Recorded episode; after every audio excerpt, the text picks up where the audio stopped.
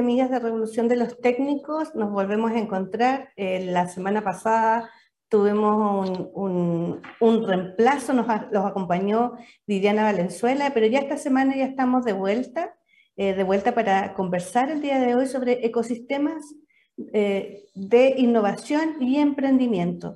¿Qué es un ecosistema? Finalmente lo vamos a preguntar a Carmen Contreras, ella es gerente de emprendimiento de Corfo, y cómo se relacionan estos ecosistemas de innovación y emprendimiento en los territorios. Así que no se pierdan este capítulo, nos estamos viendo un, ratito más después de esta pausa. ¿Quieres ser un protagonista?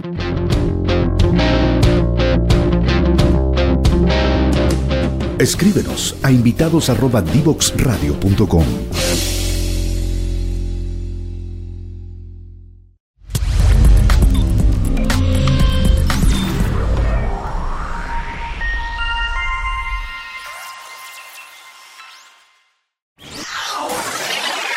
Desde Chile para el mundo. Divox Radio. Señal.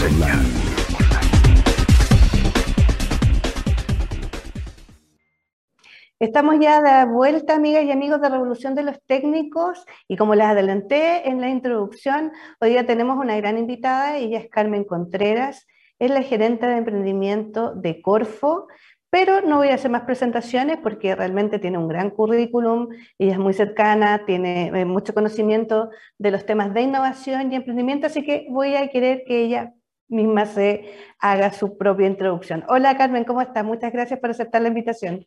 Hola Eli, muchas gracias a ti también por invitarme. Cuéntanos, ¿Quién es Carmen Contreras? Alguien que es conocida también en, el mundo de ecosistemas, así que, pero el mundo técnico profesional creo que no lo conocen mucho, así que cuéntanos, ¿quién es Carmen Contreras? Bueno, yo empecé a, trabajar en temas de innovación y emprendimiento en Chile ya por el 2006, más o menos 2007.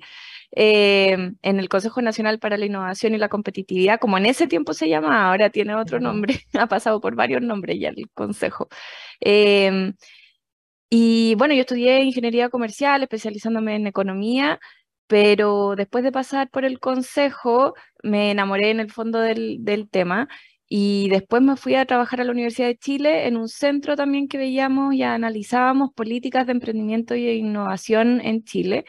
Y después de eso dije, ya, me quiero ir a hacer mi doctorado, me fui a la Universidad de Oxford, pero para ver temas multidisciplinarios. La verdad es que eso igual no es tan común acá, así que me fui a estudiar un doctorado que se llama en Desarrollo Internacional, pero lo que hice fue juntar las disciplinas de, de negocios, de emprendimiento, de sociología, de economía eh, e innovación para poder entender cómo surgían las empresas tecnológicas, en este caso que yo estudié específicamente de biotecnología, en distintas regiones del país y ciudades del país. Entonces estuve en Santiago, en Valparaíso, Concepción, Puerto Montt, entendiendo cómo ocurrían y las redes personales y también más formales que se daban entre los distintos actores y entre los emprendedores y cómo eso contribuía o no a generar ecosistemas. Súper interesante, sobre todo en, un ámbito que, que tú dices, está, está, centrado en las personas, porque finalmente son las personas, uno habla bien como entidades, así como que la empresa, como que la, universidad, pero finalmente son las personas las que se conectan.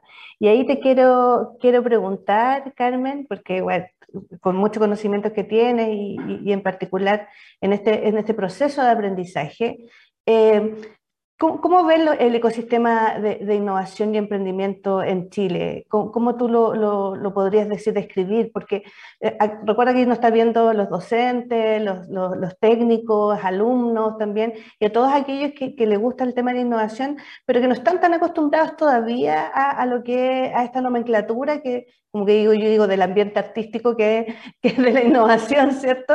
Entonces, para que nos le puedas contar a este público, mira, ¿qué es lo que es un ecosistema de innovación y cómo lo vemos en Chile?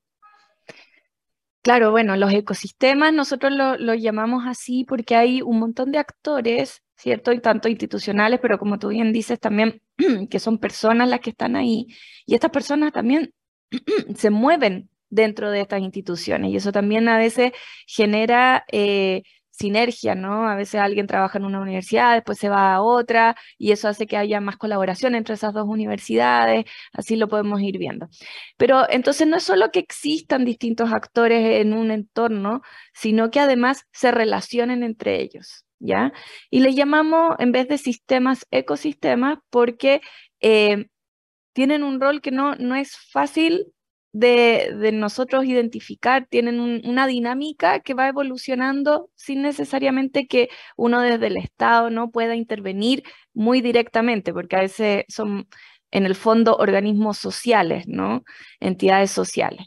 Entonces, eh, eso en cuanto a términos de lo que es un ecosistema. En particular de innovación y emprendimiento, ahí entonces nos vamos enfocando a, bueno, qué es lo que podemos entender eh, en el mundo de la innovación. Por ejemplo, tenemos obviamente las universidades, los centros de investigación son muy centrales, pero también hay otros actores como grandes empresas que también buscan generar cosas nuevas que se vinculan con las universidades o los centros de investigación para poder desarrollar esas nuevas innovaciones.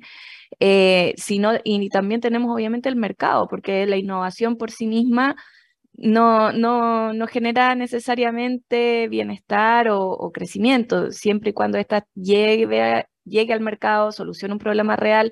Entonces, si se fijan, hay, hay muchos entidades y actores participando. En el caso del emprendimiento se relaciona a veces con el ecosistema innovador cuando estamos hablando de emprendimiento eh, que tiene algo de innovador, un servicio nuevo, un producto nuevo, o también cuando es de base científico-tecnológica, ¿no? O sea que para desarrollar esos productos o servicios necesitan de mucha tecnología. Entonces, en estos ecosistemas también ahí el emprendedor o las, los emprendedores eh, juegan un rol fundamental porque son ellos los que finalmente desarrollan estos, estos servicios o productos eh, y logran hacer esta articulación a veces entre la ciencia y el mercado de manera más rápida. Eh, pero para eso también hay muchos otros actores. Ahí entran las incubadoras de negocio o aceleradoras, redes de mentores, inversionistas privados, que también ahí tenemos otro mundo, inversionistas, eh, redes ángeles, inversionistas de venture capital, corporativos, o sea, hay un mundo ahí y nosotros, bueno, desde el sector público que también apoyamos eh, el desarrollo del emprendimiento.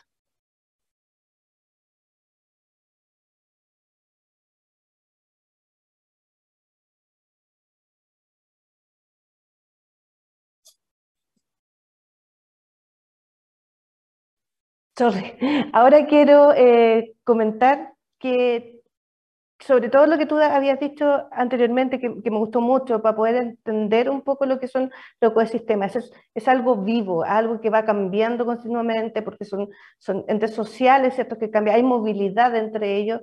Uno entiende inmediatamente la sociedad con la ecología, ¿cierto? Entonces, como que son sistemas vivos.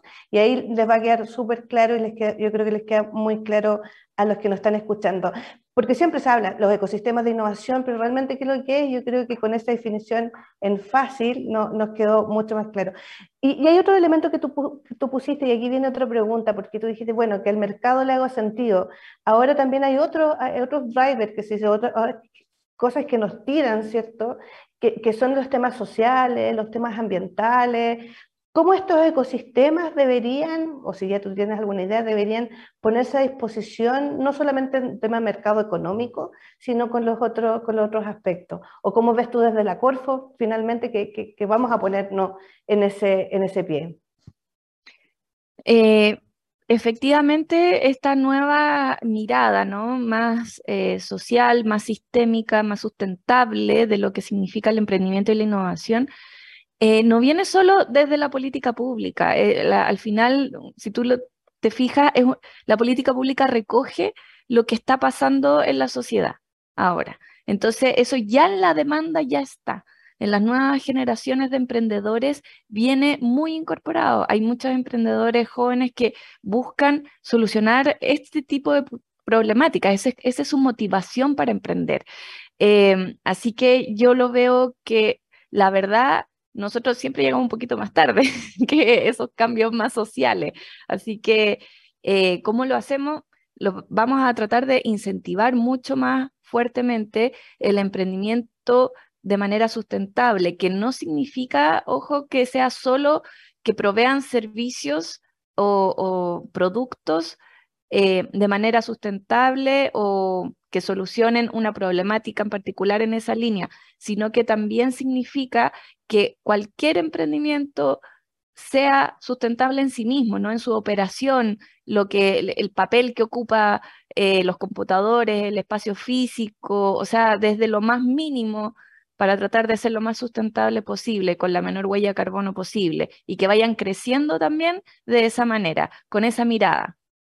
Perfecto, así, porque una vez escuchamos eh, de, un profesor eh, también decía, de la buena empresa. La buena empresa ya no es solamente de que, pueda tener muchas utilidades, que tenga un mercado medio establecido, sino que, que, también que sea bueno en lo social, con su entorno interno también, con sus propios trabajadores, con el entorno también que existe, y también en términos ambientales, o sea, esta casa que, es la, que, nuestro planeta no, no, la estamos cuidando muy bien, entonces que, que todos los aspectos estén eh, involucrados. Eh, Carmen, cuéntame, ¿cuál es, ¿Cuál podría ser tu sueño en términos de, ecosistema? ¿Viviste en el extranjero? ¿Estuviste en tu doctorado? ¿Cierto? ¿Viste? Ah, ¿Hiciste temas comparados también? Eh, pero ¿cuál sería tu sueño de un ecosistema ahora en, en Chile? En Chile, si estuviéramos hablando, siempre hablamos de los técnicos 2030, ¿cierto? Como siempre, como el 2030 está el objetivo de desarrollo sustentable, como nuestra meta que tenemos que llegar. ¿Cómo sería el ecosistema de innovación y emprendimiento, el sueño de Carmen al 2030? Uf, eh, ¿sabes qué? Yo creo que ahí mi sueño en particular tiene que ver mucho con las regiones porque hablamos de ecosistema como si fuera una sola cosa a nivel nacional y, y la verdad los ecosistemas precisamente como tienen este símil, como tú decías, en la parte ecológica, tienen que ver en dónde están, ¿no? Están eh, sujetos a un determinado sector geográfico, ¿no? Una región determinada, un territorio determinado. Eh, y por lo tanto, cuando a veces nosotros hablamos del ecosistema, eh, muchas veces se mezcla con lo que pasa en la región metropolitana, porque es la más grande en términos de innovación y emprendimiento, pero las realidades de cada una de las regiones son súper distintas, muy distintas. Y entonces tenemos cosas muy interesantes que están pasando en Valparaíso en cuanto a emprendimiento innovador, Bio Bio, Antofagasta que está despegando mucho, haciendo muchas cosas interesantes. Em, también hay Araucanía eh, que tiene su pueblo, pero entonces mi sueño de verdad sería de ver que las regiones van desarrollándose más sus ecosistemas particulares.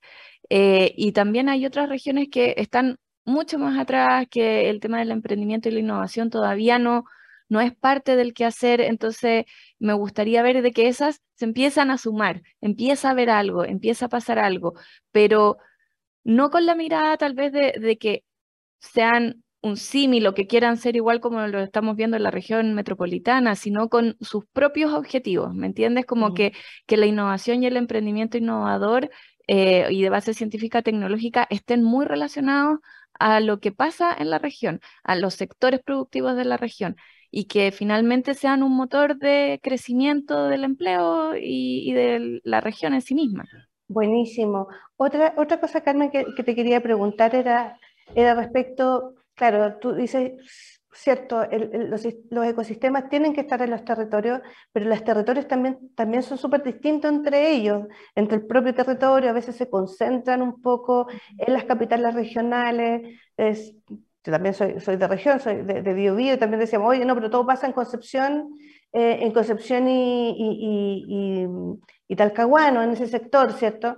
Eh, pero ¿Cómo ves tú esta propia descentralización de estos ecosistemas también dentro de las regiones?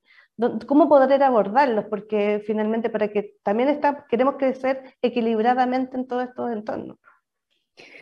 Sí, el fenómeno de la innovación y el emprendimiento eh, está muy sujeto, la verdad, a las eh, grandes urbes, ¿no? a las ciudades. ¿Por qué? Porque eso las ciudades en sí mismas atraen eh, el capital humano, como decimos, ¿no? Eh, los científicos, los emprendedores, porque también les ofrecen estas ciudades otros servicios para ellos como persona, ¿no? Eh, servicios de educación para los hijos, de entretenimiento, de esparcimiento, de vivienda, etc. Entonces, ahí, claro, se mezcla también la política que no es solo ya la de emprendimiento y de innovación, sino que también tiene que ir acompañada de políticas que son más sociales. Entonces, por ejemplo, están los casos también en Colombia y aquí algunos en Chile de que a veces se dice, no, pongamos un centro ¿cierto? De, investigación específico en algunos temas, pero no lo pongamos aquí, no sé, pongámoslo en la mitad de la región para que haya un desarrollo del polo, de ese polo ahí. Y la verdad que lo que pasa a veces es que no puedes llevar científicos, ¿cierto? Eh, para que se establezcan ahí, o si es que van, a veces no son los mejores, mejores que tú quisieras llevar, eh, o tampoco viven finalmente ahí, viven fuera del lugar y hacen commute. ¿Y por qué? Porque la misma ciudad no les entrega todas las otras necesidades que tienen como personas, ¿no? Como familia. Eh, entonces, eso va muy de la mano. Así que no es solo tarea de la política de innovación y emprendimiento hacer ese desarrollo, pero ¿cómo lo hacemos entonces? Hay que tener una articulación muy fuerte con otras entidades de gobierno, con los gobiernos regionales, para ir viendo cuáles son esas capacidades ¿no? que están en las otras provincias, además de la provincia donde se encuentran las capitales regionales, y ver eh, cómo podemos ir generando que existan estos otros actores que son necesarios y que tampoco esos actores estén concentrados en las eh, capitales regionales. Y para eso... Em, ahí hay que ir de a poco, yo creo. Yo creo que hay que lograr de que la misma gente que está viviendo en esas otras provincias, en esas otras ciudades, eh, ellos sean esos actores de cambio y esos sean los líderes en el fondo del sistema y del ecosistema para generar ese cambio. Pero no va a pasar de un día para otro. No, estos procesos son, son, son, un poco más lentos, pero como dices tú, los agentes de cambio, aunque no creas, ya se nos pasó la primera pausa, así de rápido, la primera parte de la entrevista, esto es muy rápido, que es muy entretenido el tema, aparte que de alguien que conoce mucho los ecosistemas y ha estudiado eh, en este ámbito. Así que por favor, no se desconecten en este, en este ratito, vamos a la pausa y ya volvemos con Carmen Contreras, gerente de emprendimiento.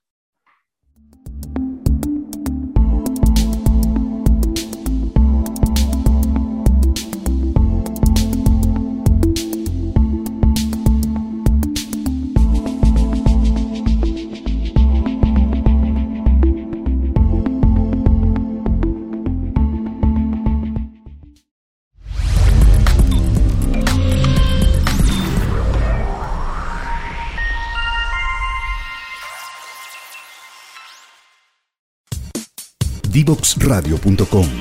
Codiseñando el futuro.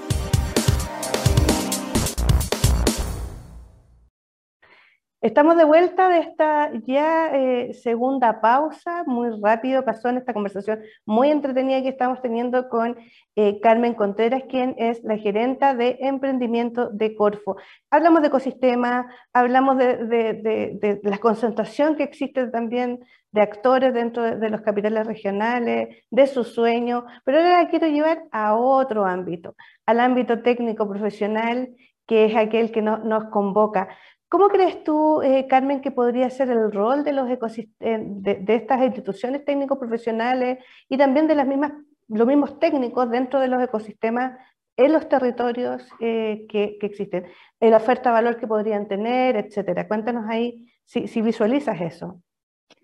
Sí, claramente. O sea, hay un, una mayor distribución de los eh, institutos técnico profesionales o los centros de formación técnica en los territorios y precisamente entonces se relaciona con lo que estábamos hablando recién, de bueno, cómo hacer de que los ecosistemas regionales también en otras provincias que no sea la capital regional se desarrollen. Y ahí ellos tienen un rol fundamental, porque universidades a veces no hay tantas eh, distribuidas en el territorio también se concentran, ¿cierto?, en las capitales y por lo tanto eh, el rol que ahí pueden tener los centros de formación técnica es aún más relevante. Eh, pero también en las capitales es muy importante no solo formar técnicos profesionales, sino también entregarles herramientas que entiendan cómo es emprender, cómo es innovar, porque cada vez más nos estamos dando cuenta que necesitamos más gente de manera técnica para ir generando mejoras de la productividad en las grandes empresas también. Y si ellos entienden lo que es los procesos de innovación, los procesos de emprendimiento, que también se generan dentro de las grandes empresas, ¿no? Eso tiene un nombre específico. Eh, se llama intrapreneurship en inglés, es como emprendimiento interno de la empresa. Y que es, en el fondo, ellos con ese conocimiento en grandes empresas también pueden aportar muchísimo en el quehacer de cómo ir mejorando los procesos, eh, optimizando la producción eh, y eso lleva a mejoras, obviamente, de la productividad, crecimiento, eh, mayor empleo. Buenísimo. Y bueno, y te cuento también, y aprovechamos de, compartir esta información, que ya muchas instituciones están haciendo desde técnica profesional cambios en sus currículum para empezar incluso el primer año ya en forma sistémica, trabajando con, en innovación, metodologías de innovación, en metodología de emprendimiento colaborativo, no solamente de una disciplina, sino en varias disciplinas, trabajando con desafíos con empresas. Entonces, este nuevo cambio de paradigma de, de, no solamente ser formadores para un trabajo, sino también formadores para un emprendimiento, formadores para hacer innovación, etcétera, estamos viendo gracias a esta revolución de los técnicos. Eh, yo quería llevarte también ahora con respecto a, estamos hablando que, que, cambiamos paradigma, un paradigma súper importante este último tiempo. el COVID nos golpeó súper fuerte, nos dimos cuenta que, que en realidad podíamos ser súper globales, pero finalmente igual teníamos un territorio que teníamos que cuidar en términos de seguridad, eh, de salud, etcétera. Entonces, en este cambio de paradigma se, incorporan dos aspectos que ya lo conversamos, el, el, social y el ambiental, y, este como nuevo modelo de desarrollo que también la Corfo está planteando. Entonces, que les pudieras comentar a, nuestros técnicos revolucionarios, como les digo yo, de poder decir, bueno, ¿de qué se trata este nuevo modelo de desarrollo? Eh, puedes contar de, de, en ese aspecto cómo, cómo se involucran otros, también otros actores dentro de ese sistema. Bueno, el nuevo modelo de desarrollo se basa más bien en que nuestro quehacer tiene que ver con misiones, misiones que pone el Estado en este caso. Pero el Estado de dónde recoge esas misiones? Las recoge eh, precisamente de la población. ¿no? de qué es lo, cuáles son las urgencias que tenemos como país, como sociedad aquí en Chile. Eh, y esas misiones el Estado entonces las tiene que llevar a políticas bien concretas y en el caso de nosotros de Corfo son programas o cambios de programas que son muy concretos, ¿no? O sea, de esto grande lo tenemos como que partir en hartos pedacitos chiquititos y, dentro de Corfo tenemos distintas áreas y nosotros en el emprendimiento nos vamos a hacer cargo de un pedacito, ¿no? Pero la idea es tratar de coordinarnos todos para ir avanzando en la consecución de esas misiones, ¿no? Y esos desafíos. Entonces, lo que viene... Em, en estos cuatro años está muy relacionado uno con la descarbonización. ¿ok? Dentro de estos, yo creo que muchos han escuchado el tema del hidrógeno verde, el desarrollo de la industria de hidrógeno verde. Bueno, nosotros desde emprendimiento, que lo que tenemos que hacer es identificar la cadena de valor que va a necesitar el hidrógeno verde. ¿Qué quiere decir esto? Que tenemos la planta de hidrógeno verde, pero eh, la planta de hidrógeno verde que se van a, promover va a necesitar un montón de servicios adicionales y de provisión de también insumos. Entonces, desde el lado de emprendimiento, ver que también se generen estos nuevos emprendimientos de nuevos servicios, nuevos productos para ser proveedores de estas grandes plantas. Por otro lado, después también está de la planta que va a generar hidrógeno verde. Bueno, ¿dónde? ¿Dónde se lo lleva? Una parte lo va a exportar, pero otra parte la queremos consumir aquí. Entonces, emprendimientos que usen el hidrógeno verde para sus procesos productivos o que generen una innovación a través de la utilización del hidrógeno verde en algunas otras industrias. Entonces, eh, nuestro rol en, emprendimiento e innovación es fomentar todos esos otros eh, emprendimientos e innovaciones que están asociados a las plantas de hidrógeno verde. Pero también vamos a ir más allá, vamos a también a fomentar eh, las certificaciones de descarbonización en nuestros emprendimientos, eh, también vamos a fomentar la generación de otros emprendimientos que busquen reducir huellas de carbono, por ejemplo, en otros sectores, en otras industrias eh, más tradicionales. Eh, así que esa es la invitación que vamos a tener estos próximos años. Otra misión está, em, es la adaptación a cambio climático. Y aquí también es muy diverso lo que podemos hacer. Mm. Una de las líneas, por ejemplo, es eh, el manejo del recurso del agua, ¿no? El recurso hídrico. Todos sabemos que está súper escaso, entonces, bueno, muy complejo en todo el país, sobre todo en el norte y el centro. Eso, las estimaciones son, te juro que dan susto. Entonces, nosotros, bueno, ¿qué podemos hacer? Eh, desde emprendimiento vamos a hacer llamados específicos, con foco específico a empresas que busquen un mejor manejo del recurso hídrico en las industrias que ya tenemos, porque Mm, eh, tampoco es que podemos decir, ah, bueno, entonces vamos a dejar de producir esto, sino que, bueno, nosotros producimos claro. Eh, cierto cobre, eh, fruta de exportación, etcétera. Bueno, ¿cómo hacemos que eso, eso mismo ahora requiera menos agua? Y, y y que tampoco que no se corran estas industrias, porque no ha pasado con el cambio climático, ¿cierto? Que ciertas el tema frutícola, ya con escasez hídrica, se van corriendo hacia el sur y por eso que tenemos ahora incluso viñas que eran impensables tenerlas en el, ex- vienen como vienen en el sur, digamos, con, con clima más frío por, por esto. Eh, ese es el segundo, el cambio, adaptación al cambio climático, y ahí el Acorfo, sobre todo el tema de emprendimiento, con todas sus plataformas y todo, va a ser una focalización para que estos emprendedores puedan encontrar el tipo de, de soluciones, pero también eh, incorporarla o solamente entregarla. Eh, en otra parte, en otra parte de- del área de Corfo, sí, también se está buscando muy fuertemente el cómo incorporamos nuevas tecnologías, tanto en innovación, en Innova, eh, que están también sacándonos llamados para esto a nivel eh, regional y territorial, eh, y también en otra gerencia de redes y territorios también se va a promover la adopción de nuevas tecnologías o de tecnologías que ya existen, pero que son más amigables, ¿cierto?, con eh, el medio ambiente, tanto en la emisión de carbono como en el uso del agua. Así que somos todos, como te digo, coordinados, entonces tenemos que hacerlo así. Y el último, último cachito que tenemos es de eh, diversificación, ¿cierto?, eh, productiva y dentro de esto de alimentación sostenible. Así que Mm. ahí también vamos a estar haciendo promoción de emprendimientos en esta área. Buenísimo. Oye, y, y el tema de género, eh, de hecho no- nos gusta harto que la gerente de innovación, que tu- la tuvimos hace un, un par de capítulos atrás, y la gerente de, de- de emprendimiento sean mujeres. El enfoque de género, la inclusión, eh, ¿cómo, cómo lo está tomando el área de emprendimiento para que lo conozcan también aquellas técnicas que están abriéndose paso en esas eh, carreras que eran más masculinizadas? Están abriéndose paso muy fuertemente, así que ¿Cómo ahí podrían emprender en el, eh, si es que tienen algún apoyo, algún enfoque más específico? Sí, buenísimo, gracias Eli. El, enfoque de género en Corfo es muy relevante.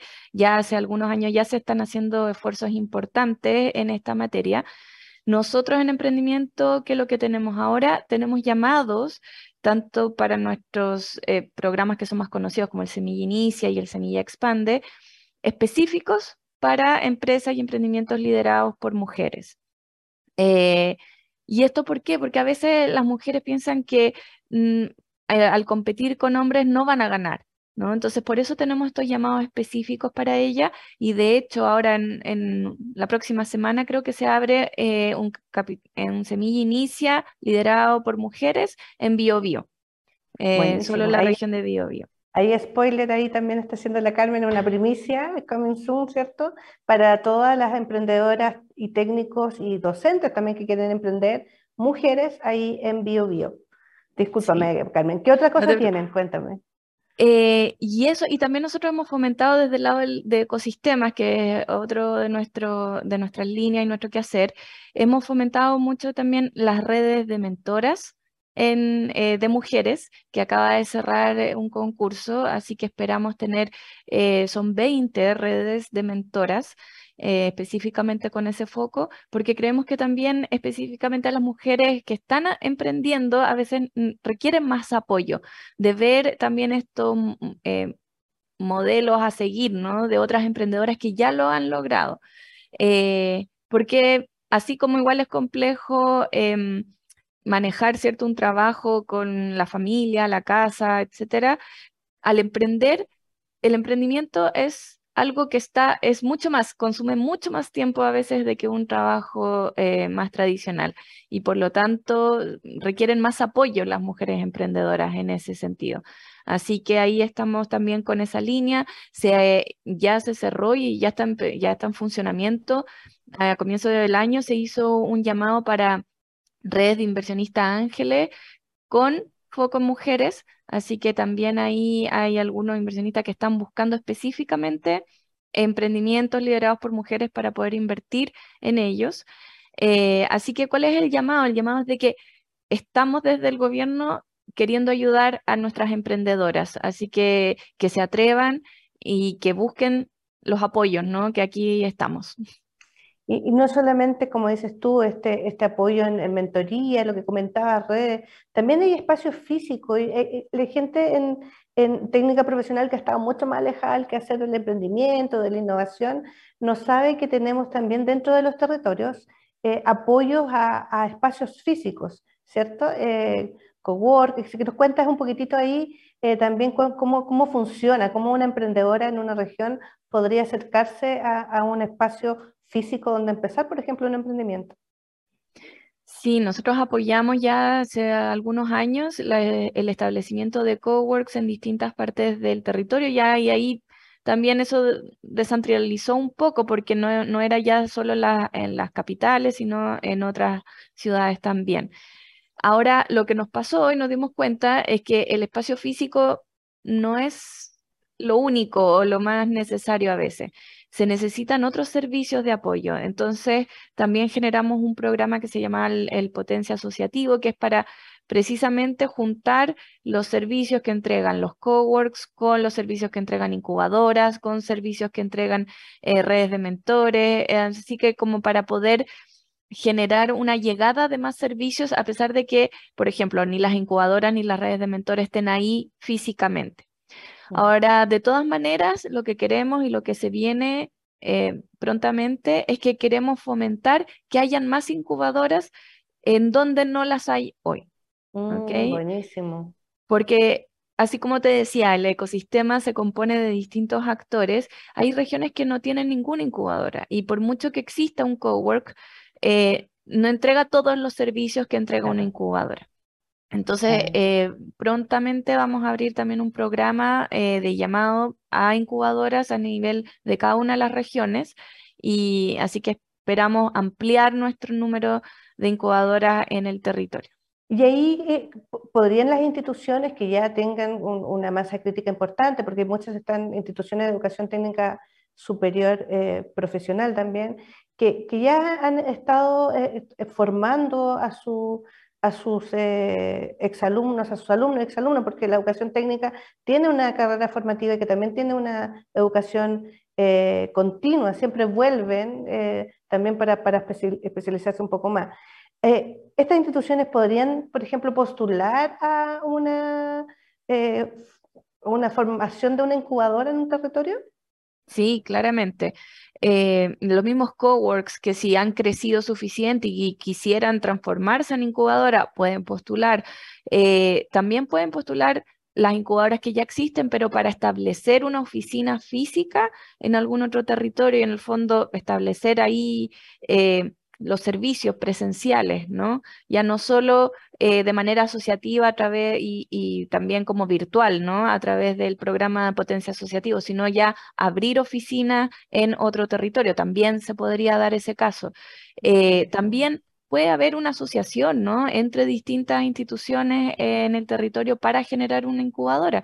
Hemos tenido casos a veces muy exitosos y otros casos no tan exitosos.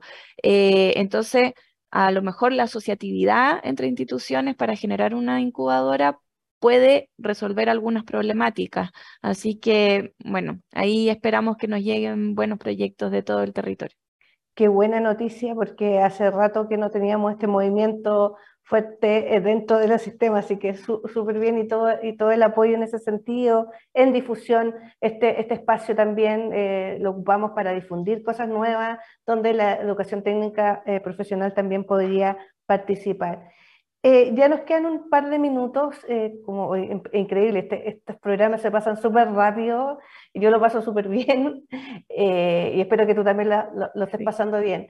Lo que me gustaría preguntarte, y ahora más que nada, ni siquiera es preguntarte, es que, les pudieras dar un mensaje a la educación técnica profesional y de, todo su estamento, porque no son solamente eh, los, alumnos que pueden estar a veces dos años o cuatro años dentro de, sus instituciones, eh, sino también aquellos docentes, porque hay muchos docentes que están ya incorporando temas de innovación, temas de emprendimiento. Así que, ¿cuál podría ser el mensaje de Carmen para este mundo?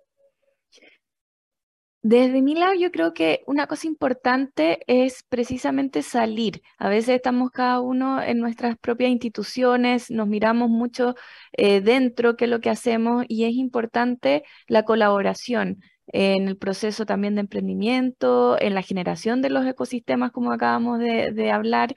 Entonces, eh, en este proceso, también mirar también colaborar con otros centros de formación técnica, eh, con otras universidades, con otras instituciones que sean relevantes, mirar lo que ha funcionado, mirar lo que no ha funcionado e ir adaptándose, ir moviéndose. Entonces, más que nada el llamado es a también ser partícipe y ser estos actores de cambio que dijimos, o sea, volverse estos actores de cambio ya no solo para la institución, sino también para el ecosistema alrededor de los centros de formación técnica y, profesional. Lo que tú decías, ¿cierto? Los ecosistemas son vivos, se adaptan, pero también son bidireccionales sus relaciones. No solamente tú das, sino también te recibes mucho en para ver tu quehacer institucional y todo eso.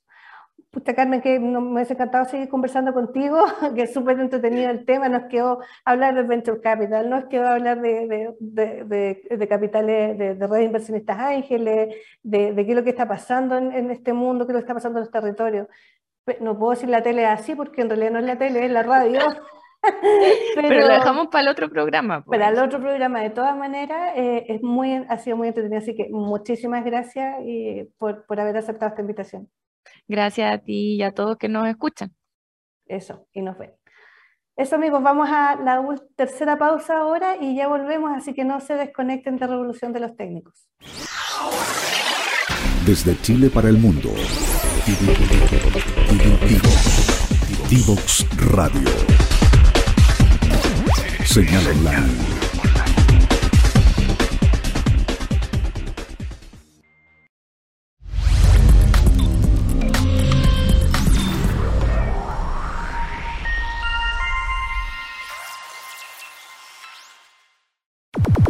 Divoxradio.com. Conversaciones de protagonistas. Se nos fue muy rápido este capítulo, este capítulo donde hablamos de emprendimiento, de ecosistemas, de innovación, cómo afectan esto a los territorios y sobre todo, dónde están las oportunidades para los técnicos profesionales puedan eh, insertarse en estos ecosistemas y que pueden dar una oferta de valor muy importante en su entorno que es eh, más cercano. Así que nada más, solamente decirle que nos recuerden que estamos en redes sociales, estamos en Facebook, Instagram, Twitter, YouTube, para que puedan eh, ver o rever este capítulo u otros capítulos que ya estaban, están en nuestra página web www.divoxradio.com. Así que sin más, nos vemos la próxima semana en Revolución de los Técnicos.